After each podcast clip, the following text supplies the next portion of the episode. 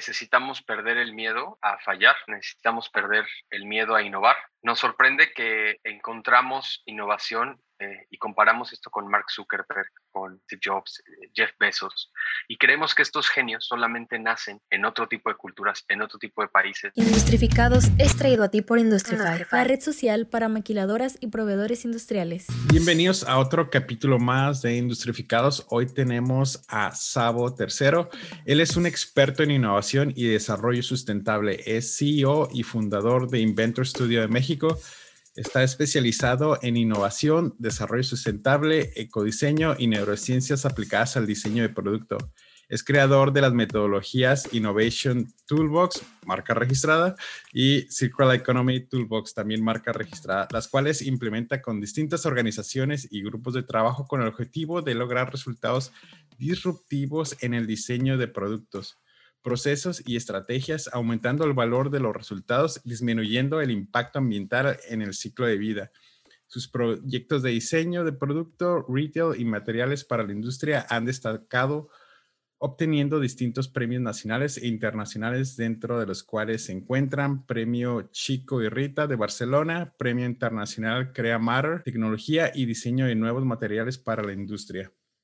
Parte de su trabajo se encuentra en la colección del Museo FAD de Barcelona, es una exposición permanente, AMD, Abierto Mexicano de Diseño, MUNAL, Museo Nacional de Arte, y actualmente a través de Inventor Studio México dirige proyectos orientados a diseños de productos, diseño social, sustentable, así como capacitación para distintas organizaciones como Grupo Verde, Samsung, Colgate, Liverpool, Bayer, la verdad es impresionante el currículum que tiene este Sabo. Ha, ha, sido conferencista en decenas de eventos relevantes de diseño e innovación y ha realizado sus estudios de ciencia y posgrado en México y Barcelona.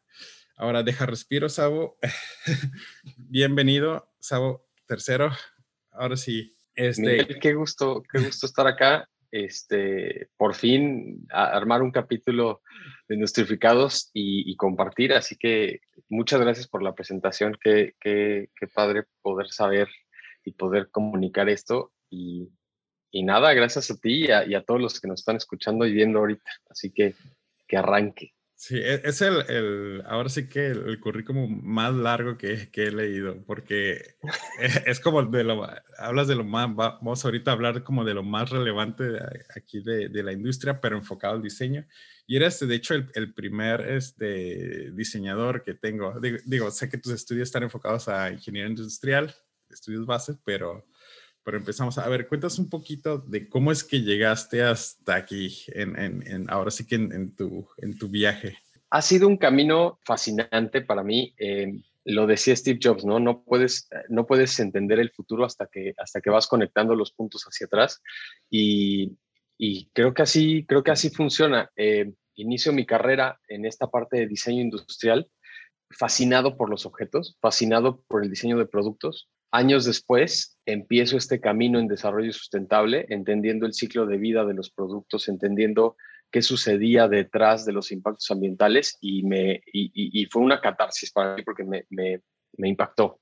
Me impactó entender que los diseñadores de productos, los ingenieros industriales, los eh, diseñadores, somos estas máquinas de producción insaciables que el sistema está pidiendo más y más y más y, decidí que las cosas tenían que cambiar y que tenía que iniciar un, proyecto que unificara a las industrias, que unificara un lenguaje de sustentabilidad y que empezáramos a cambiar la forma de producir y consumir. Y, y bueno, 10 años atrás tú hablabas de sustentabilidad y, nadie te creía, era un tema muy, muy superficial. Es interesantísimo que hoy, 10 años después, el tema es base para cualquiera de las industrias y saben que hoy un consumidor te deja en anaquel por no tener una estrategia o por no tener eh, eh, innovación en desarrollo sustentable. Entonces, ese ha sido más o menos el resumen. Eh, los últimos cinco años me he dedicado a estudiar el cerebro y más que el cerebro, nuestros hábitos de comportamiento, nuestros hábitos de consumo, nuestros comportamientos, cómo los hábitos forman una cultura. Y entonces, si quieres transformar la cultura, te tienes que ir a esta repetición de acciones que forman hábitos, hábitos, de, eh, sabes, todo este proceso Y cuando juntas las tres cosas, la parte del cerebro, nuestros comportamientos y la innovación y desarrollo sustentable, logras una mezcla increíble para cualquier industria, para cualquier proceso de dirección, para cualquier proceso de toma de decisiones, entendiendo que la innovación es el único camino que nos va a guiar hacia la transformación. Entonces, más o menos así ha sido el camino, eh, varias exposiciones como lo, como lo comentas, y compartir con un montón de industria ir modificando día a día. Se va, vamos modificando esta metodología dentro de Inventor y hoy somos un equipo muy bonito, así que este equipo vamos acompañando a muchas empresas, a muchos eh, aliados en esta transformación de innovación. Así que qué gusto ahora compartirlo acá. Oye, pues muy padre, muy padre. Este, ¿Recuerdas cómo, cuál fue el, como ahora sí que el, punto en el que dijiste, ah, diseño es, es, es lo mío, ¿no? O sea, como un objeto, un evento. Mm, ¿Recuerdas qué fue lo que te activó? Sí, se, me, se activó la parte de diseño cuando tenía como tres años o tres, cuatro años. En todas las fotografías que tienen de mí de niño, y luego te paso algunas para editarlas acá y que, y que las vean, todas salgo con piedras en las manos porque coleccionaba piedras era mi forma como de coleccionar objetos porque pues, salías a explorar al jardín o a, alguna playa o algo y yo me llenaba las bolsas, dice mi mamá que yo llenaba las bolsas de mis, pantalones con piedras y era mi colección de objetos. Entonces tuve una, siempre tuve como esta obsesión de los objetos, representando desde niño así, y después a la hora de tomar la decisión de la, de la carrera, dije, claro que es diseño, claro que es diseño industrial.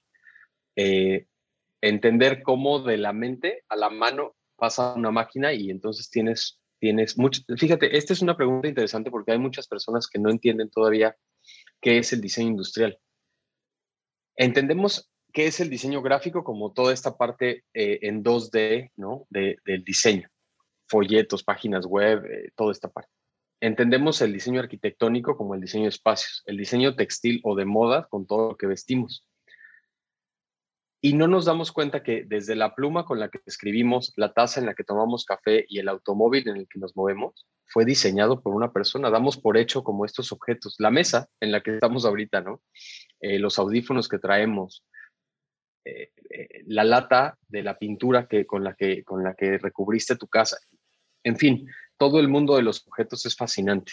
y, creo que esa obsesión por los objetos, más entender que sí había una carrera que además era futurista, porque era la carrera de diseñar objetos, ¿no? Y, ahí fue donde, donde se despertó. Creo que, creo que ya lo traía y tal vez en otra vida ya venía siendo diseñador de objetos, entonces posiblemente ahí se reconectó, porque sí, e, es de siempre, es de siempre. Oye, y bueno, tú creaste estas, estas metodologías, bueno, eh, las anteriormente mencionadas, este, pero fíjate que es muy diferente lo que he visto con, con, estas metodologías a lo que ya había visto como de design thinking o las pláticas o conferencias, este, porque tú lo manejas, por ejemplo, desde la parte del, del problema. ¿Podrías como desarrollar un poquito? O sea, ¿cómo haces el approach desde el diseño a la resolución del problema o en, qué dirección empieza primero? Es interesante, el desarrollo de la metodología nace y comienza en estos meses una, eh, escribir el libro para poderlo tener ya en papel, pero la base de esta metodología se ha hecho en conjunto con la industria de entender sus procesos de innovación.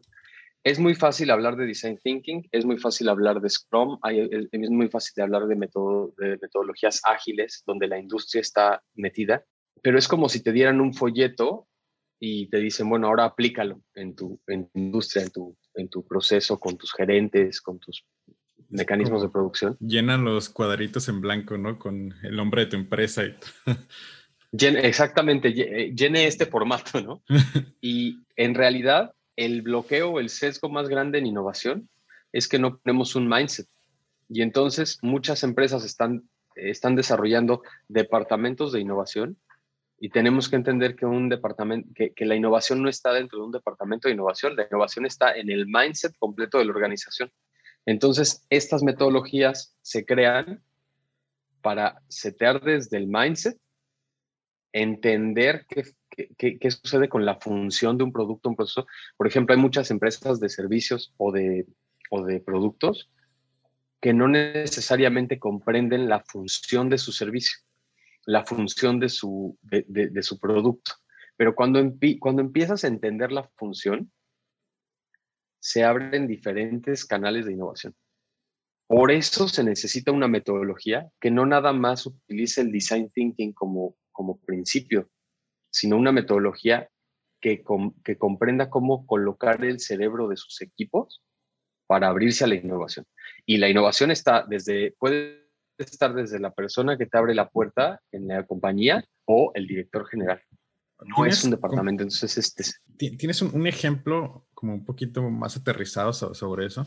Con Grupo Modelo hace un año pude ser parte de esta organización, de, este hackathon que, que, organizaron para, para modificar y para implementar nuevos procesos estos, equipos eran interesantísimos porque la compañía lanzó la convocatoria abierta y entonces había gente de recursos humanos, había gente de planta, había gente de tecnología, había directores, había de todo.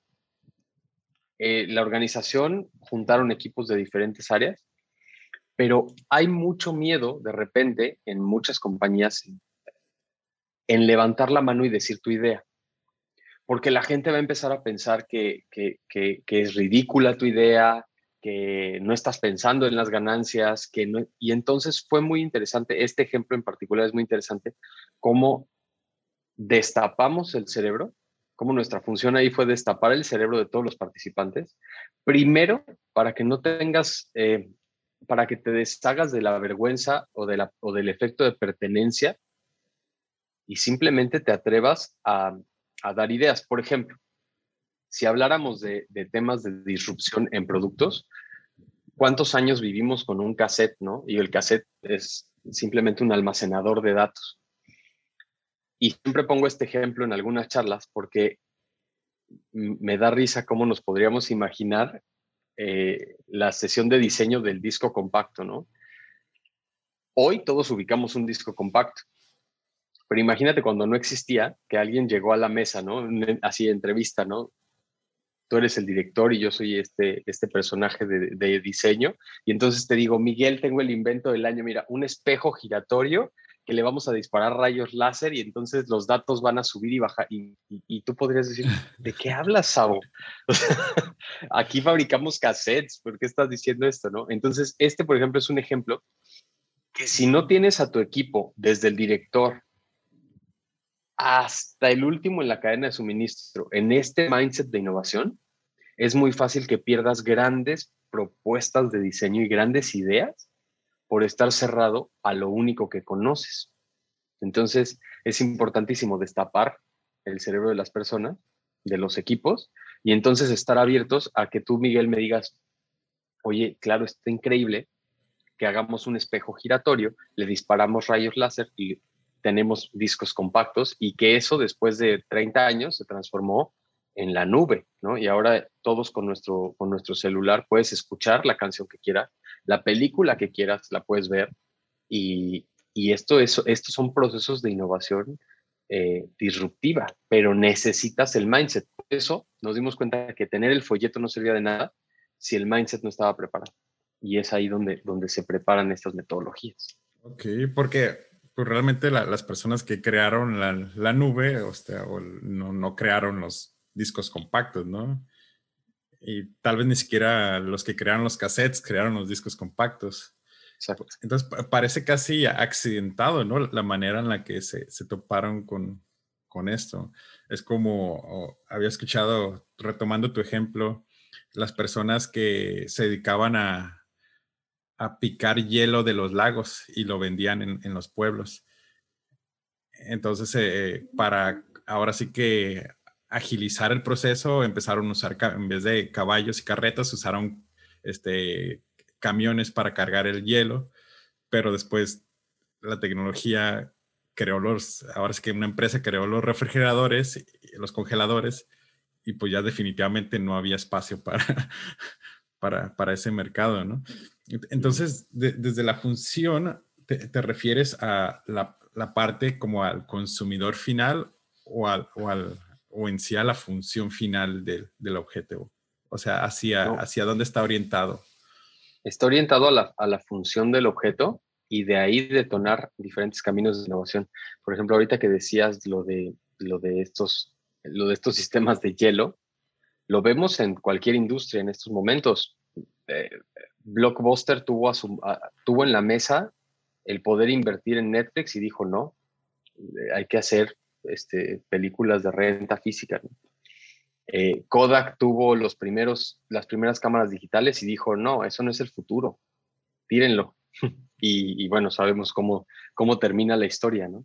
Eh, hoy estamos viviendo la revolución del transporte con estos negocios compartidos como, como Uber, como Didi, como, o, o, te entregas a estos procesos de innovación y los comprendes, o es muy fácil que mueras. Entonces, hoy más que nunca estamos entendiendo este mindset de innovación y a lo que me refiero con la función en toda esta metodología es poder, poder comprender, por ejemplo, si yo, te, si yo te digo o a ti o a los equipos de, de, de diseño, ¿no? Estamos juntos para realizar un nuevo producto y te digo, sería increíble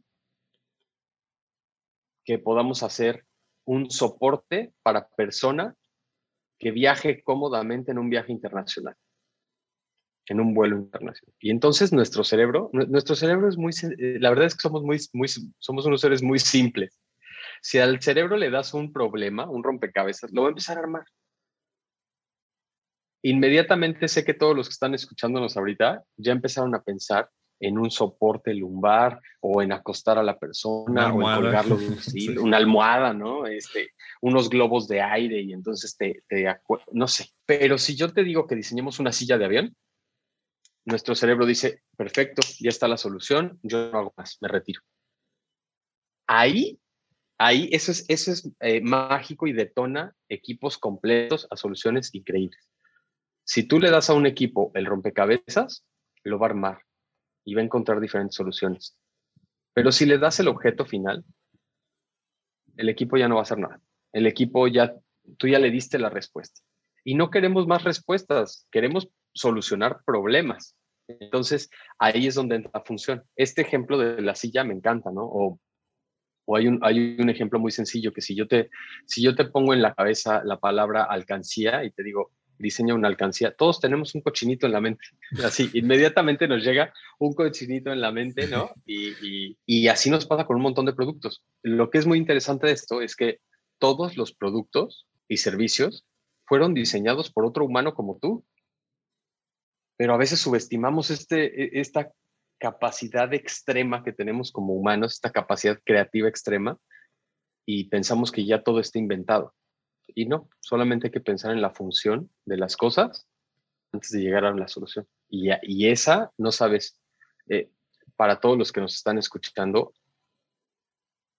yo a, a, mis equipos les pido que esto lo utilicen en cualquier, al inicio de cualquier proceso creativo y de innovación.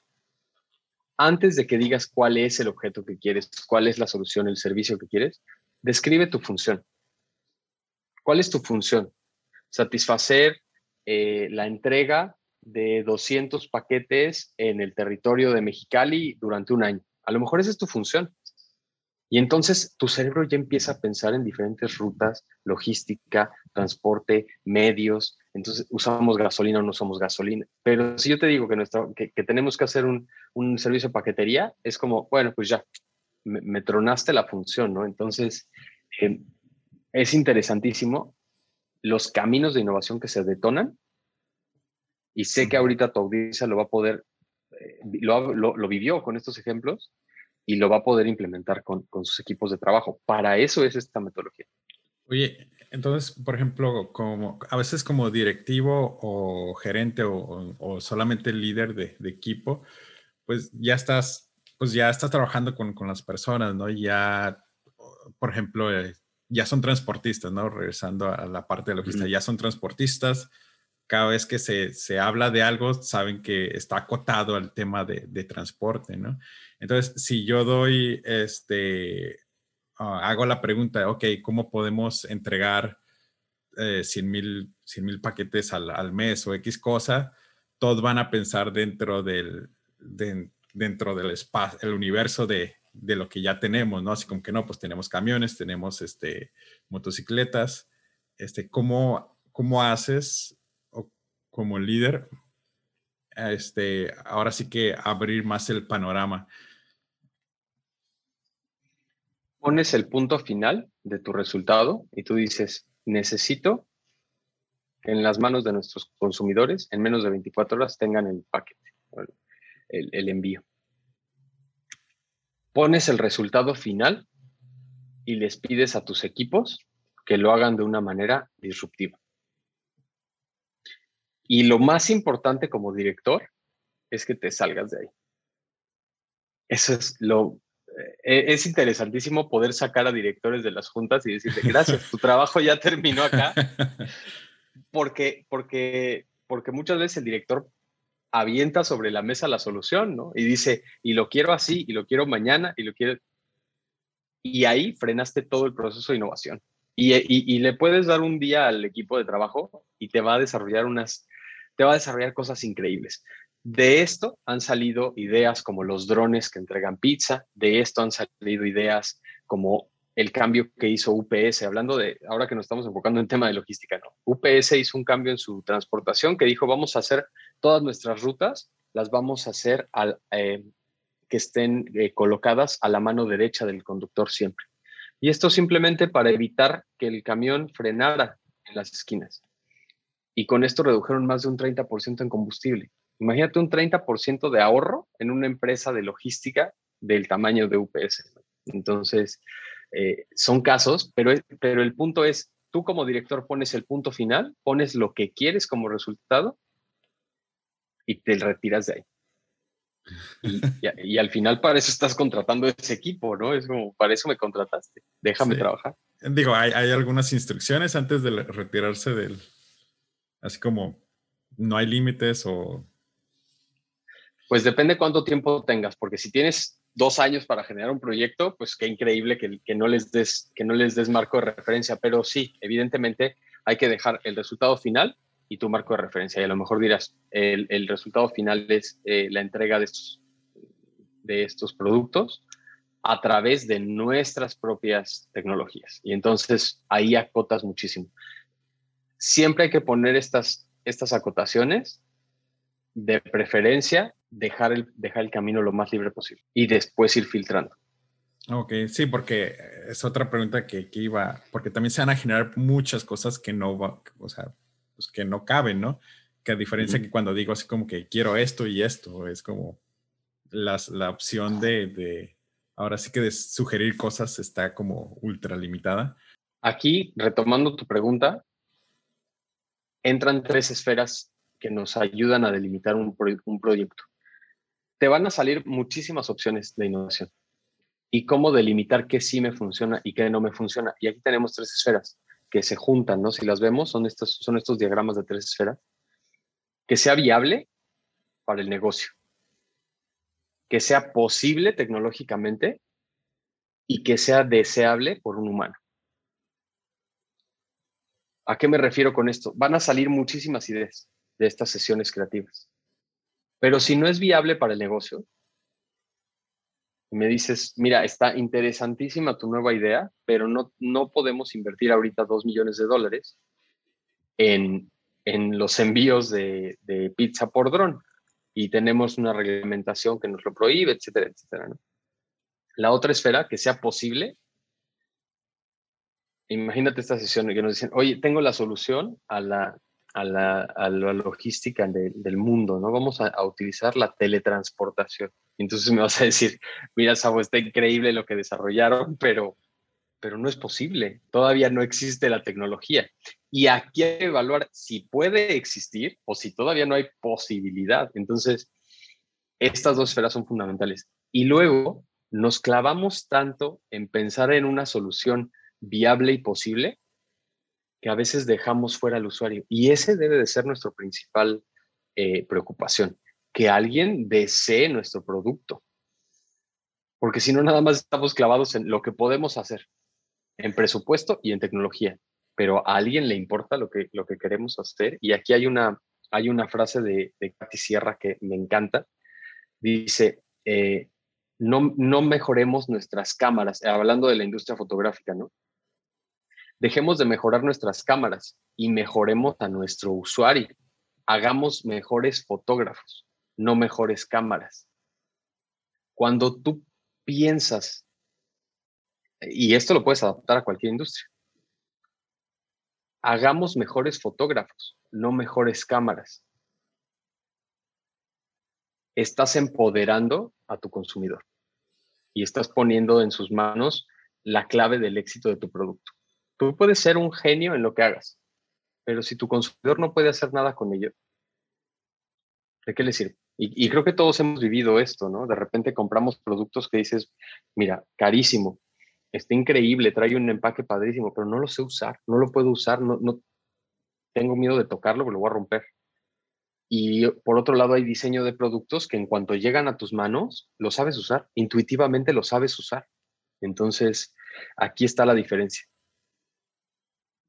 Es como uh, Instagram, ¿no? Que, que hizo al, al, inicio de la aplicación prácticamente con los filtros cualquier foto parecía como una foto vintage o parecía algo como más artístico, ¿no? A pesar de que eran fotos tomadas con celulares con una ultra baja resolución. Este, y todo iba en, ajá, todo iba en función a, te hacía sentir que eras bueno en la fotografía. Imagina que esto, porque imagina que esto lo llevas a cualquier industria y que le enseñas a cualquier eh, director, gerente, que empodere a su consumidor, que ya, que, se detenga un poquito en la obsesión por el producto y que, se, y que se enfoque más en su consumidor. Tú lo dijiste, Instagram nos hizo grandes, nos hizo creer grandes fotógrafos y, y lo que es interesante es que cuando suceden este tipo de innovaciones, hay todo un sector que se enoja mucho. Nosotros podemos ver que cuando esto sucedió, los fotógrafos decían, qué asco, como Instagram, esos no son fotógrafos, eso, pero a ver, la fotografía es la captura de la luz y tener un buen ojo de composición. Si lo estás logrando con una buena o mala cámara, eso es otro tema. Y lo que es muy gracioso hoy es que 12, 13 años después de Instagram, todos los fotógrafos tienen sus portafolios en Instagram, porque la gente, el usuario está metido ahí. Y, y, y si hablamos de este, de este proceso, de enojo por la tecnología, vemos cómo Uber generó una revolución en muchísimos países de enojo ante estas innovaciones. ¿no? Es, nadie lo quería. ¿Por qué? Porque, porque fue un producto diseñado para el usuario. Y cuando empezabas a hacer la comparación, veías la calidad de los taxis normales contra un servicio de Uber y decías, bueno, es que taxista creo que tienes que modificar varias, cosas este, para entender por qué está siendo muy exitoso servicios como Uber, como Instagram, porque son servicios que han, pensado en el usuario. Y, este quote me encanta, ¿no? Eh, haz mejores fotógrafos, no mejores cámaras. Y eso lo puedes aplicar a cualquier industria. Oye, hablas también sobre la sustentabilidad. ¿Esto cómo, cómo se puede integrar también al... ahora sí que es como lo mismo de la función o es como el siguiente paso? Es el siguiente paso y es muy interesante porque todos los productos o servicios tienen un ciclo de vida. Inician por un concepto. Todo producto va a iniciar con un concepto. Todo producto o servicio tiene materia prima. Tiene un proceso de producción. Tiene un empaque. Tiene logística. Tiene un uso y va a tener un fin de vida. Y entonces aquí tienes siete etapas que se interconectan en las cuales puedes innovar en cualquiera de estas o en las siete completas, y esto te lleva a un siguiente escalón de innovación. Imagina que tú tienes un producto que le puedes cambiar, que, que, vas a dedicar todos tus esfuerzos en reducir el consumo de de energía o las emisiones en su proceso de logística y entonces ahí, y te retiras, ¿no? De esta sesión de diseño. Te quitas, les dejas ese problemón y te sales de allá. Y entonces el equipo va a empezar a desarrollar un montón de alternativas acerca de los procesos de logística. Hará cambios de empaque interesante. Eh, hay un ejemplo de Unilever hace 5 o 7 años. Lanzaron una iniciativa que se llamaba Tetris. y ellos dijeron, me vas a tener que, eh, para entregar a los supermercados, en lugar de utilizar las cajas convencionales, hicieron un sistema tipo, tipo Tetris. ¿Se acuerdan? ¿Te acuerdas de, estos, de este juego, no? Que caía una, una barra, luego un cubo, luego una L, luego una ficha con forma de... Y entonces las tenías que ir acomodando. ¿Para qué? Para que la tarima de entrega a nivel industrial estuviera completa por todos lados y no, y no hubieran espacios de aire. ¿Por qué? Porque hay empresas que sus productos pueden ser grandes, medianos, chicos, y los volúmenes por el rate of sale de las, de las, de las tiendas a veces te necesitan un acomodo especial. Entonces, para no estar transportando aire, Unilever lanza al mercado esta idea de Tetris, la siguen utilizando y dejan de utilizar aire. Esto fue una innovación en desarrollo sustentable, una innovación utilizando esta parte de logística. Hoy hay muchísima innovación utilizando tecnologías de energías alternativas, entonces vemos cómo Bimbo ya tiene todas sus plantas repletas de paneles solares, se ha hecho inversiones enormes en, carritos repartidores eléctricos, en energía eólica, y dices, pero ¿qué, no eres un fabricante de pan? Y te das cuenta que hay muchísimo que hacer en temas de innovación, en sustentabilidad. Entonces, analizando todos estos puntos, hay muchísimo que hacer, muchísimo. O sea, hoy, hoy creo que no nos podemos detener en un tema de innovación, de decir, es que no sé por no sé qué hacer, no sé cómo innovar, porque eh, hay, hay millones de caminos. Creo que, creo que a, la audiencia les va a interesar eh, buscar este libro de Larry Keeley, que se llama Ten Types of Innovation. Está en español, en inglés, en todos los idiomas y justo te habla de 10 canales de innovación en los que, en los que puedes aportar, pues, por, en caso de que creas que tu producto ya se estancó o que necesitas llegar al siguiente nivel, 10 tipos de innovación de la Keeley es un texto fundamental. Y más en momentos como este, que la vida y, eh, nos enseñó, de repente nos encerró a todos y, y, nos dijeron, o haces innovación en tu industria o mueres. Y, o sea, este, lo acabamos de vivir, ¿no? Ya, ya, ya, no es, ya no es un caso hipotético, es acabamos de vivir un o evolucionas e innovas o mueres. Oye, la verdad está muy padre, ya noté el, nombre del libro. ¿Cómo, ah, por ejemplo, si yo quisiera contratar tus, tus servicios, qué es lo primero que, que tú haces al acercarte a, a una empresa? Analizo la función, justo analizo cuál es la función del problema que hay que resolver. Y nos pasa esto. Eh, hoy es algo queremos, queremos innovar y queremos poder llevar a nuestro equipo de innovación dos o tres pasos más allá. Y entonces lo primero que hacemos es analizar en dónde está atascado este proceso de innovación y de ahí destapar. Ok, un punto atrás. Eh, yo, yo llego contigo, este, digo, ¿sabes qué? Este, estamos bien atorados, no tenemos equipo de innovación y si no innovamos, nos va a matar la competencia. ¿no? Tus, tus directores y tus gerentes son tu mejor equipo de innovación. Y por supuesto que todo el equipo de producción, pero estas estos cabezas, a partir del día de hoy, yo te diría que si no tienes un equipo de innovación y no, y no tienes un departamento que esté buscando temas de innovación abierta y demás, tus gerentes, tus directores tienen que ser, los tenemos que volver expertos en innovación porque normalmente como director eres una puerta que o está cerrada todo el tiempo o está abierta.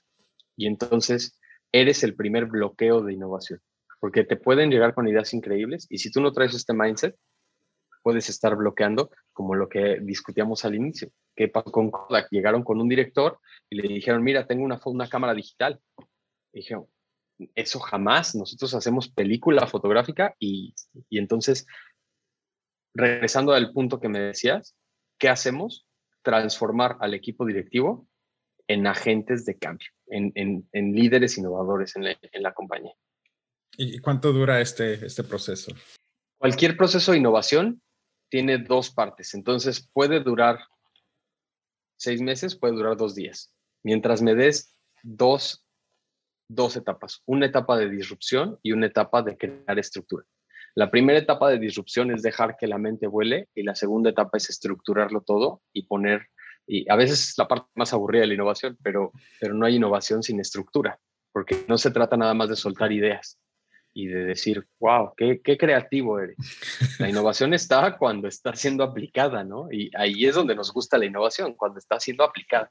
Entonces, es, es muy variable cuánto puede tardar, pero mientras podamos tener dos etapas, hay, hay un autor que se llama Adam Grant, que sé que también les va a gustar muchísimo este libro, se llama Originales, que menciona que muchas veces la innovación se produce cuando no tenemos tiempo. A todos nos ha pasado con una entrega, ¿no? Eh, te tardas un mes en, en, en no hacerla, pero si mañana tienes que presentar, te vas a desvelar esa noche, la presentación va a no es el camino ideal, por supuesto, pero tu cerebro siempre va a solucionar. Entonces, yo te diría que un camino ideal para transformar a un equipo directivo podrían ser unos tres a seis meses, pero hay veces que la empresa, no, nos pasó ahora con pandemia, ¿no? Tenías que innovar esa misma semana o perdías a tus clientes. Y entonces es transfórmate en friega, transfórmate ya. No, no pondría una cantidad de tiempo, pondría un necesitas estar transformado ya. No puede ser que no estés tocando temas de innovación. A ver, eh, hablaste de, mencionaste disrupción. Este, digo, suena muy cool, pero, pero ¿qué, ¿qué, es eso, no? Hay dos, hay dos formas de innovar. O lo haces de forma lineal. A esto, a esto qué me refiero? Cuando, cuando haces una innovación lineal, por ejemplo, hablábamos del ejemplo de los cassettes y de, y de los CD, de la nube, cómo funciona. Los cassettes tuvieron diferentes grados de innovación lineal. Tuvimos cassettes, videocassettes, VHS, Super 8, pero en, pero en sí todos eran cintas magnéticas que almacenaban unos y ceros. Hubieron diferentes grados de innovación porque cambiaba el tamaño, los materiales, pero el objeto era prácticamente el mismo.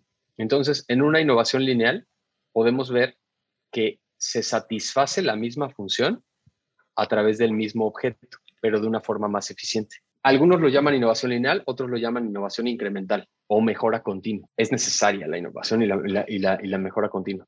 Pero la innovación disruptiva es cuando satisfaces la misma, satisfaces o mejoras la misma función a través de un objeto, producto, servicio, modelo de negocio totalmente distinto. Entonces, aquí vemos ejemplos como Uber, cómo satisface la misma función de llevar a una persona de punto A a punto B, pero tiene un modelo de negocio totalmente distinto. Cuando nunca habíamos pedido un auto por una aplicación, nunca, eh, nunca habíamos tenido este servicio compartido.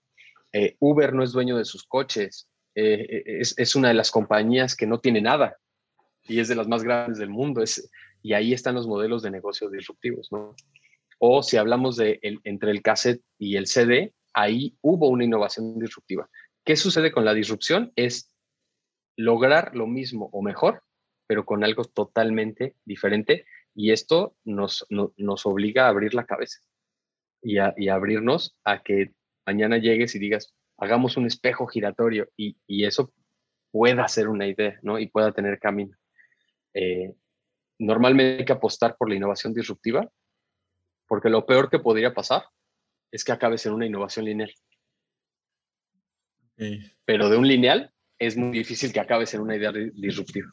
Como eh, gran ejemplo a Airbnb y que ahorita pues sigue sobreviviendo, pero hace poquito escuché una entrevista reciente de hace unos días de, del, del, fundador y él estaba en aprietos, ¿no? Estaba así como, tenía, o sea, tenía miedo, miedo real, ¿no? De que fuera a desaparecer y a veces como que glorificamos a estas empresas que son ahora sí que disruptivas, pero siendo que, detrás de esas empresas hay, personas que, también tienen un montón de dudas y no son dioses y no son gurús, solamente hicieron, tomaron buenas decisiones e hicieron ejecuciones, este, pues ahora sí que magníficas, ¿no? te, voy a pasar un link y para que lo vean, en, seguramente lo podrán eh, dar clic aquí abajo. Eh, hay un, me encantan todos estos innovadores y como dices, salió el director de Airbnb con miedo y decir, pues, pues estamos tronando y puede ser que no sobrevivamos a esta crisis y tal. Pero todos estos innovadores a mí me dan muchísima confianza porque si una vez ya hicieron Airbnb, si una vez ya hicieron Uber, si una vez ya hicieron, eh, ya pudieron inventar drones, si una vez pudieron, lo van a hacer mil veces. Tienen este mindset de innovación y tal vez esta idea no funciona. Y sobre todo, aquí hay, una, aquí hay un punto bien importante. México y Latinoamérica tiene que evolucionar de este miedo a fallar. Nos da muchísimo miedo a la vergüenza de decir falló mi idea y falló mi negocio. Pues que fallen. Y, que fallen rápido y que fallen grande y que y mientras antes mejor. Oppenheimer tiene un libro que se llama Crear o Morir. Otra fuente que les va. Esto parece tienda de libros ya. No, sí, sí, sí. Este, Vamos a poner los links de Amazon ahí. Vamos a ponerlos. Este, y menciona el miedo que tiene Latinoamérica a fallar. Y cuando ves empresarios como Jeff Bezos, no tienes miedo a fallar sabes que puede ser un hitazo o sabes que puede ser tu peor producto en la vida y se van a reír, pues que se ría. Lo más chistoso es que la gente que se ríe es la gente que no está haciendo nada. Entonces, es, es muy bonito cuando empiezas a hablar con emprendedores o empiezas a hablar con innovadores y se pierde la burla, porque admiras y respetas el trabajo que está haciendo alguna otra persona. Decir, oye, acaba de inventar un producto ridículo. Sí, es ridículo para ti, pero nunca sabes cuándo puede ser un hitazo, entonces respeta y admira su, su, su, trabajo y su camino hasta acá. Em, yo, yo pondría eso. Siempre hay miedo, pero si tú tienes un mindset de innovación, una idea no te la... Hay otro gran miedo, eh, el miedo a que te roben las ideas. Sí, definitivamente. se me hace de los miedos más grandes a nivel industrial. Por supuesto que hay que registrar, yo no digo que no hagamos más, hagamos más patentes para que México suba en este rate ¿no?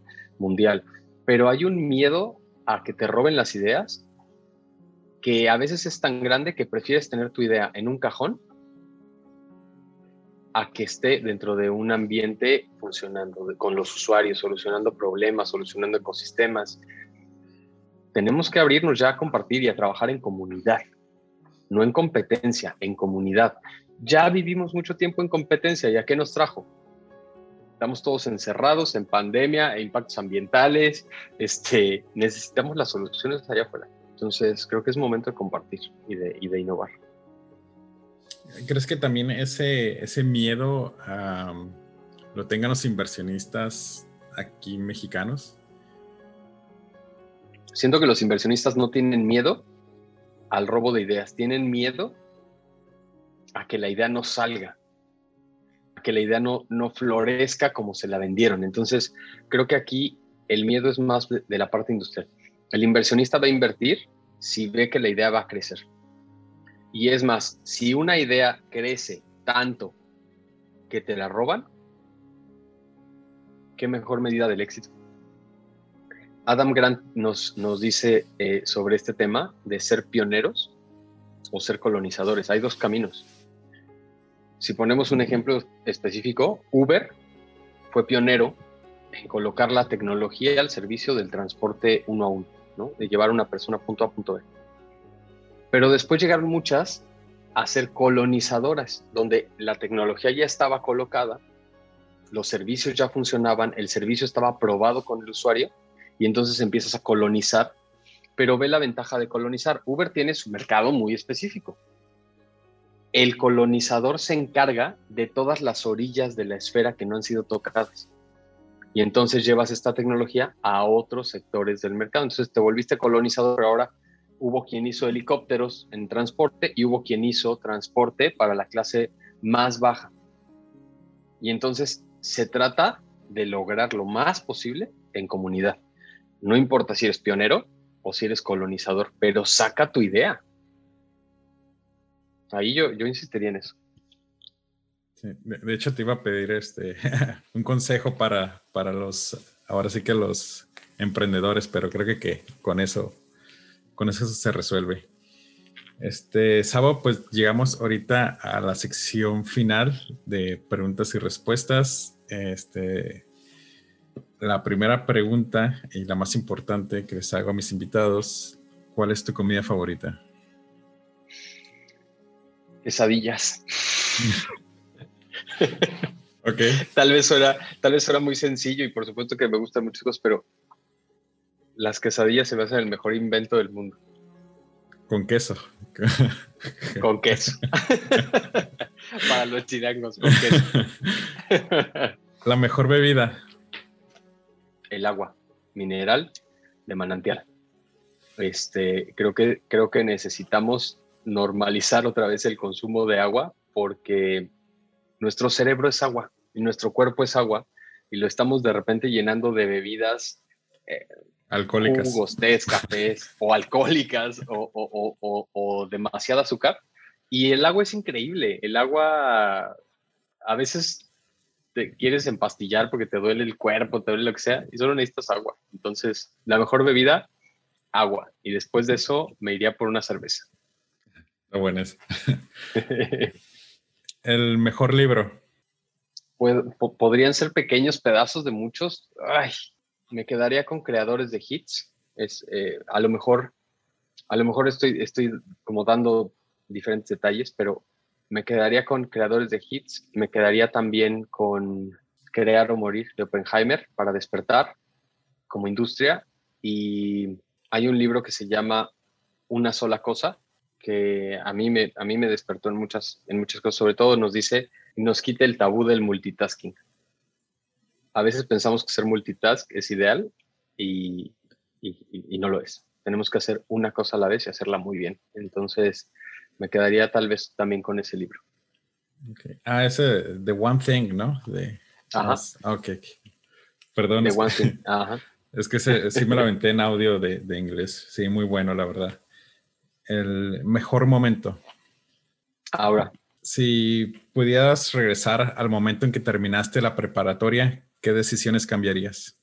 Creía que no tenía tiempo y tal vez hoy creo que hoy no tengo tiempo y tal vez en 20 años, ¿sabes? Empiece a, pensar esto otra vez, pero quizás me tomaría las cosas más despacio. Y, creo que esto va para todos los que estén en este proceso de, de, esta edad o de esa transición entre elegir carrera, qué hacer, en dónde empezar a trabajar, solo tómatelo un poquito más despacio y con decisiones más concentradas. Eso me diría a mi yo de la, a mi yo de, la, de, final de prepa. Tu mejor compra con menos de 100 dólares que no sea un libro. Descartamos los AirPods, así que. Bloqueador solar. nadie quiere estar quemado, es de las peores sensaciones del mundo. Entonces, por, por, mucho menos de 100 dólares, se soluciona tu vida. Es un, creo que es uno de los grandes inventos. Lo cual me dice que tomas muchas vacaciones en la playa. Me gustan, sí. Cuando puedo huyo. La peor compra. Ah, Miguel, no sé, este, no lo sé, no, no lo sé. Okay, okay. Me, me, la quedo, pero. Al parecer eres un, comprador bastante, este, funcional. O tal vez tengo muchas malas compras y no sé elegir todavía entre una, pero, pero ahorita me la, me la voy a quedar en la cabeza y, y, ahorita te la, te la respondo porque seguro que tengo una peor compra.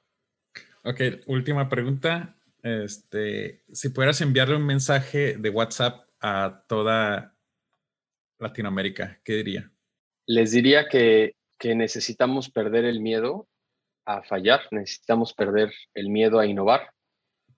Nos sorprende que encontramos innovación eh, y comparamos esto con Mark Zuckerberg, con Steve, eh, Jobs, eh, Jeff Bezos, y creemos que estos genios solamente nacen en, en, otro tipo de culturas, en otro tipo de países. Yo le diría a Latinoamérica, ya créetela. Los músicos, los futbolistas, las artes, ya se lo creyeron y tenemos grandes exponentes. Ahora, ahora hay que impulsar a la ciencia, hay que impulsar a la innovación, hay que impulsar a los negocios, hay que impulsar la, inversión. Le diría a Latinoamérica, ya créetela. Sabo, muchísimas gracias. Qué gusto, Miguel. Saludos a todos. Vamos a ponernos a innovar y estoy seguro que nuestras órbitas van a colisionar en algún momento, así que sigamos. Industrificados es traído a ti por Industrify, la red social para maquiladoras y proveedores industriales. Y antes de cerrar, quiero agradecerte por estarnos escuchando y me gustaría saber un poco más de ti. Si te gustó el podcast, danos 5 estrellas y déjanos un comment en Apple Podcasts. También nos puedes encontrar en Facebook e Instagram. Y hasta la próxima.